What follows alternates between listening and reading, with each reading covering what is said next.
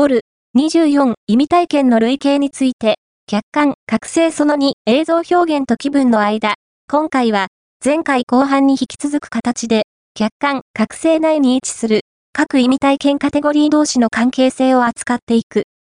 前回は、代表的なカテゴリーとして、ざっくりと、再認識、普遍、正義、覚醒という3つの意味体験カテゴリーを示した。